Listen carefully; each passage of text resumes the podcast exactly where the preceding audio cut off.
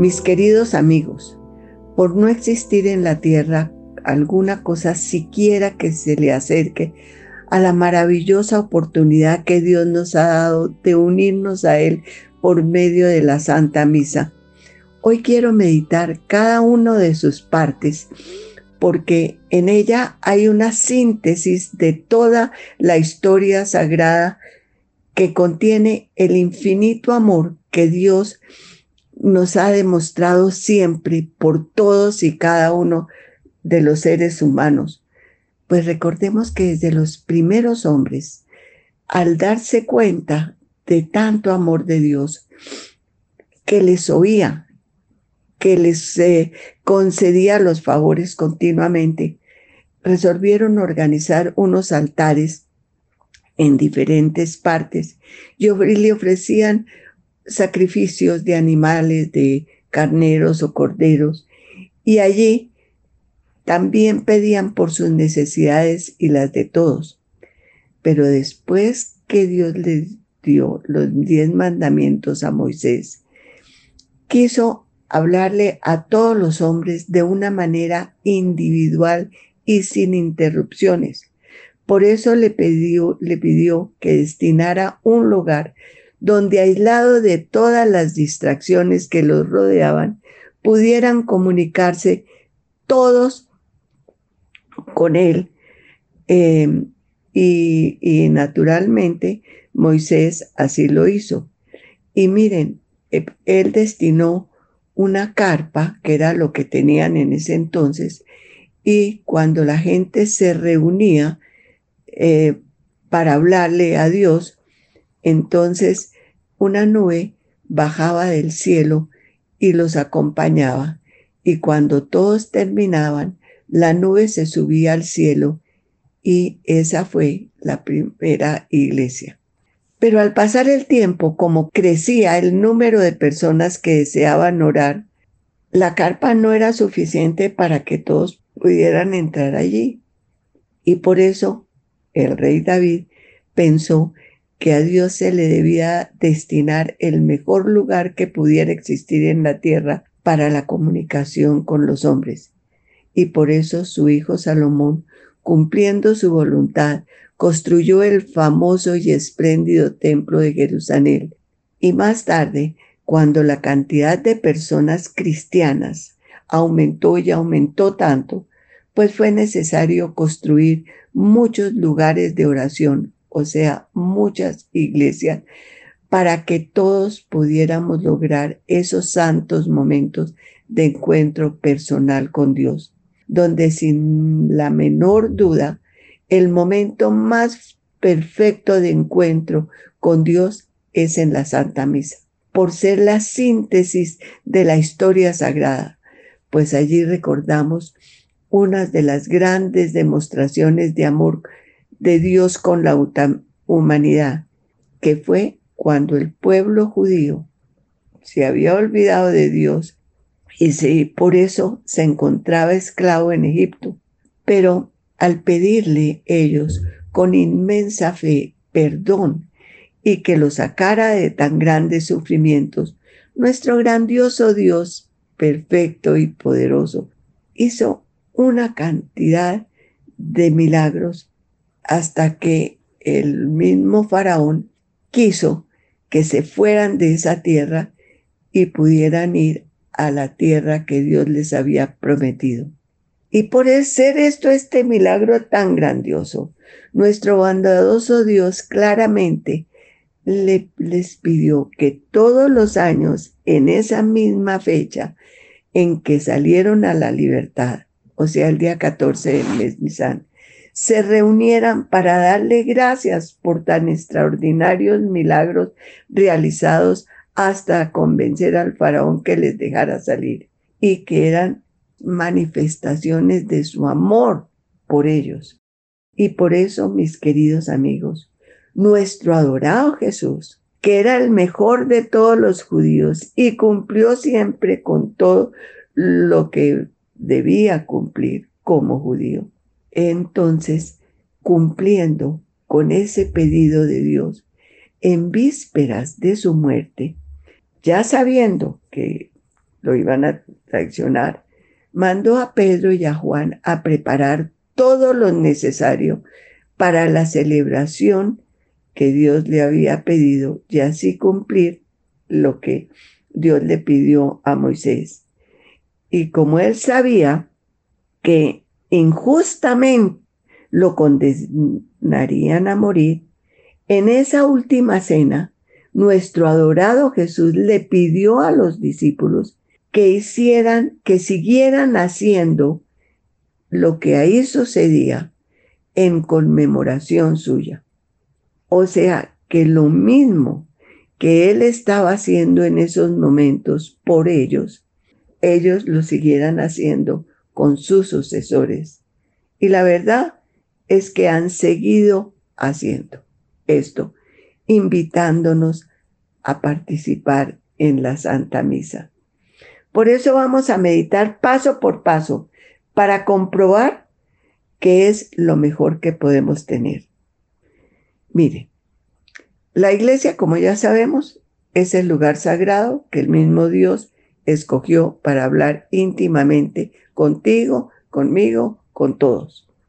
Los que con fe, conscientemente vamos allí. Y porque sabemos que ahí nos está esperando para que podamos hablar con Él sin interrupciones. Encontramos el altar, o sea, una mesa, igual que en la última cena, porque vamos a participar de ese grandioso momento, que es cuando podemos recibir a nuestro adorado Jesús en nuestro corazón por medio de la Sagrada Hostia. Y siendo conscientes y sin tener la menor duda de quien preside la Santa Misa es el mismo Jesús, el mismo Jesús, y lo hace como en la última cena, aunque en ese momento de la misa lo vemos a través del sacerdote o los obispos o el papa, porque ellos siguen perfectamente lo que nuestro adorado Jesús le mandó a sus discípulos y sus sucesores. Por eso ellos se visten de poniéndose primero un alba para recordarnos que en el bautismo recibimos las gracias necesarias para superar cualquier dificultad que nos separen de Dios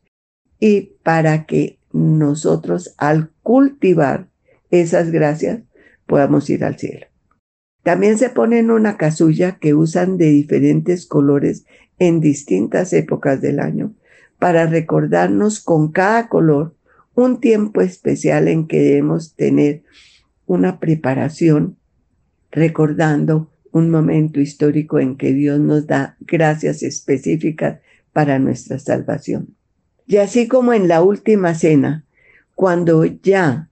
nuestro adorado Jesús estaba reunido con sus discípulos, comenzó bendiciendo y dando gracias a Dios, pues el celebrante comienza la Santa Misa dándole un beso al altar como un gesto de veneración y saludo a nuestro adorado Jesús. Y nosotros también estamos invitados a saludarlo por medio de la bendición, por eso debemos dárnosla con todo respeto y agradecimiento, recordando que es el signo más valioso con que contamos, porque nos recuerda que Él sufrió la terrible e injusta muerte en la cruz para el perdón de nuestros pecados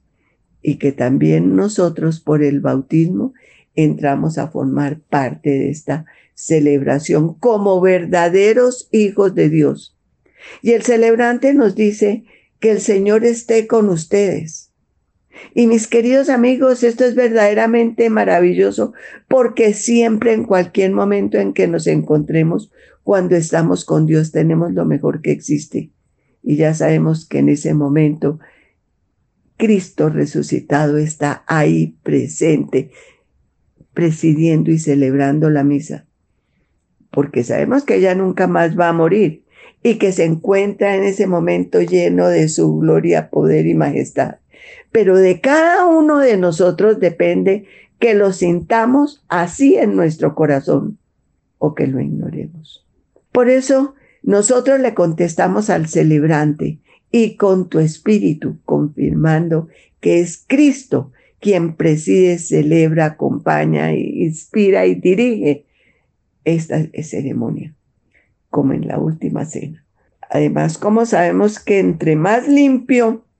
se encuentre nuestro corazón, podemos comprender mejor lo que nos dice. Por eso, reconociendo que hemos cometido faltas y pecados, pedimos perdón a Dios confiados en que por su infinita misericordia nos libre de todas esas manchas del alma que tanto daño nos hacen y reconociendo conscientemente que Él y los que nos están rodeando somos pecadores y, y por eso de corazón decimos, yo pecador me confieso. Y seguimos. Y le pedimos que por su infinita misericordia nos perdone, porque esa súplica si sale del corazón y no de la memoria, o sea, cuando son sinceras y conscientes estas palabras, obtendremos el perdón deseado. Y cuando decimos, Señor, ten piedad, le estamos entregando todas nuestras angustias, amarguras, preocupaciones, dolores, con la seguridad de recibir lo que realmente necesitamos. Luego en algunas Eucaristías le damos gracias a Dios recitando y cantando el Gloria, llenos de alegría, dándole a Dios un reconocimiento a su infinita grandeza y uniéndonos a los ángeles y los santos, pedimos paz, perdón y las bendiciones que por su misericordia infinita nos da que valoremos eso que recibimos en esos momentos. Luego, siguiendo con la participación de la última cena, nuestro adorado Jesús recordó las grandes manifestaciones de Dios para lograr la liberación de Israel y llevarlo a la tierra prometida, cumpliendo así todo lo prometido. Y nosotros en la misa, por medio de las lecturas del Antiguo Testamento, sabemos que es Dios quien nos recuerda algunas de las infinidad de manifestaciones de amor con la, con, la humanidad, como cuando prometió eh, que, manda, que vendría el Mesías. También vivimos la ansiedad de ese pueblo por su pronta venida y por sus y por eso ellos realizaron continuas oraciones y sacrificios para que fuera pronto su llegada a la tierra, pues nuestro grandioso Dios sabía que sin la humanidad nosotros viéramos y lo oyéramos, comprenderíamos mejor su amor y nuestra misión y la razón de nuestra vida. Miren mis queridos amigos, Después en la Santa Misa recitamos los salmos, salmos que sirven para reforzar estas enseñanzas y ayudarnos en la meditación de algunas ideas de esas valiosas historias. Y después conscientes de la necesidad de purificación de nuestro corazón, nos persinamos haciendo una cruz en la frente para que Dios nos libre de los malos pensamientos y las distracciones que nos impiden acercarnos a Él y así comprender mejor el mensaje que nos quiere dar. Luego hacemos esa cruz en la boca para poder luego transmitirle a otros lo que hayamos aprendido en este grandioso momento y una en el pecho para que guardemos en el corazón lo aprendido en ese momento. Y así, escuchando cuidadosamente lo que nuestro adorado Jesús nos quiere decir en el Santo Evangelio, nosotros por medio del celebrante podremos entender lo que nuestro adorado Jesús nos quiere decir en cada momento de nuestra vida y ver el camino que nos conduce a su reino celestial. Por eso el Evangelio se llama la buena nueva, la buena noticia, porque es el mismo Jesús quien a través del sacerdote nos recuerda algunas de las infinidad, infinidad de milagros que nuestro adorado Jesús realizó para sanar, consolar, ayudar a quien lo necesitaba y que fueron escritas por Mateo, Marcos, Lucas, Juan y que dicen algunas de esas cosas porque sabemos que es perfectamente imposible haber podido escribir todas las demostraciones amorosas puesto que si así lo hicieran, no cabrían los libros en la tierra. También el celebrante en la homilía nos explica las circunstancias en que fueran, en que sucedieron las, estas cosas, para que comprendamos más fácilmente lo que nos está diciendo a cada uno en este momento en particular. Porque recordemos que en aquella época todo era diferente el transporte, los medios de comunicación, la manera de vivir, eran muy diferentes a las de hoy. Pero los verdaderos valores, los sentimientos, las responsabilidades, no cambian jamás. Eso fue lo que nos enseñó nuestro adorado Jesús y por eso los sacerdotes estudian tanto y con la ayuda del Espíritu Santo nos ayudan a poner en práctica esas enseñanzas según las circunstancias de cada uno en este momento. Luego confirmamos con el credo que sí estamos seguros de todo lo que nos ha transmitido por medio eh, de, los, de los sacerdotes. Y pedimos por las necesidades de la iglesia y de todos y cada uno de nosotros, como pedimos por la salud y el bienestar, en fin, por todo lo que necesitamos. Y mis queridos amigos, recordemos que nos vamos preparando mm, para el gran momento. Y recordemos que en la última cena, nuestro adorado Jesús le explicó a Pedro lo que debía hacer, eh, que le explicó que se dejara lavar los pies, aunque esto lo hacía un esclavo o una mujer, para poder así tener parte con él, porque él no quería dejarse, pero le explicó que eso realmente significaba limpiar el alma de todo pecado. Por eso el sacerdote se lava las manos pidiendo el perdón y limpieza de su alma y nos invita a todos a que hagamos lo mismo para que este sacrificio es para que esta vivencia de la última cena sea agradable a Dios. Y así, mis queridos amigos, viviendo esos valiosos momentos de la última cena, sabiendo que nuestro adorado Jesús está ahí, vivo, real, que nunca más va a volver a morir. Él cogió el pan y el vino y les explicó a los apóstoles que era su propio cuerpo y sangre y que él estaba ahí real, vivo en ese pan, con toda su grandeza y divinidad. Y les pidió que hicieran eso mismo en conmemoración suya, pues esto ya se lo había anunciado antes, mucho antes de muchas maneras, pero no lo habían entendido. Él les había dicho que el pan que yo les daré es mi carne para la vida del mundo. Y en otra ocasión les, les dijo, yo soy el pan, el pan que da vida. El que come de este pan vivirá para siempre. Y por eso, mis queridos amigos, en la última cena, no solo les dijo que ese pan era Él, vivo, real, sino que les dijo, coman, beban.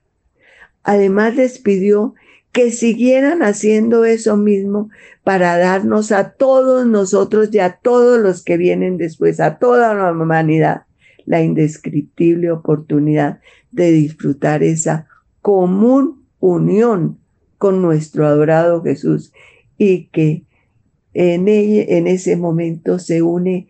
nuestro adorado Jesús de manera tan perfecta con cada uno de nosotros, como lo experimentaron los apóstoles en la última cena y lo experimentamos nosotros cada vez que comulgamos. Y por eso, luego de adorarlo, de darle las gracias, de entregarle nuestra vida, felices oramos como Él nos enseñó, el, repitiendo el Padre nuestro. Y llenos de paz, compartimos esa paz que nos invade con todos los que tenemos cerca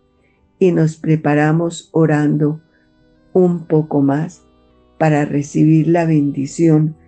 que nuestro adorado Jesús nos da por medio del sacerdote o del celebrante y poder conservar y dar a otros tantas gracias que nos da en ese momento. Por eso ahora, mis queridos amigos, pidámosle de corazón que Dios nos bendiga, que Dios siga en nuestro corazón y que podamos hacerlo sonreír ahí en nuestro corazón. Amén.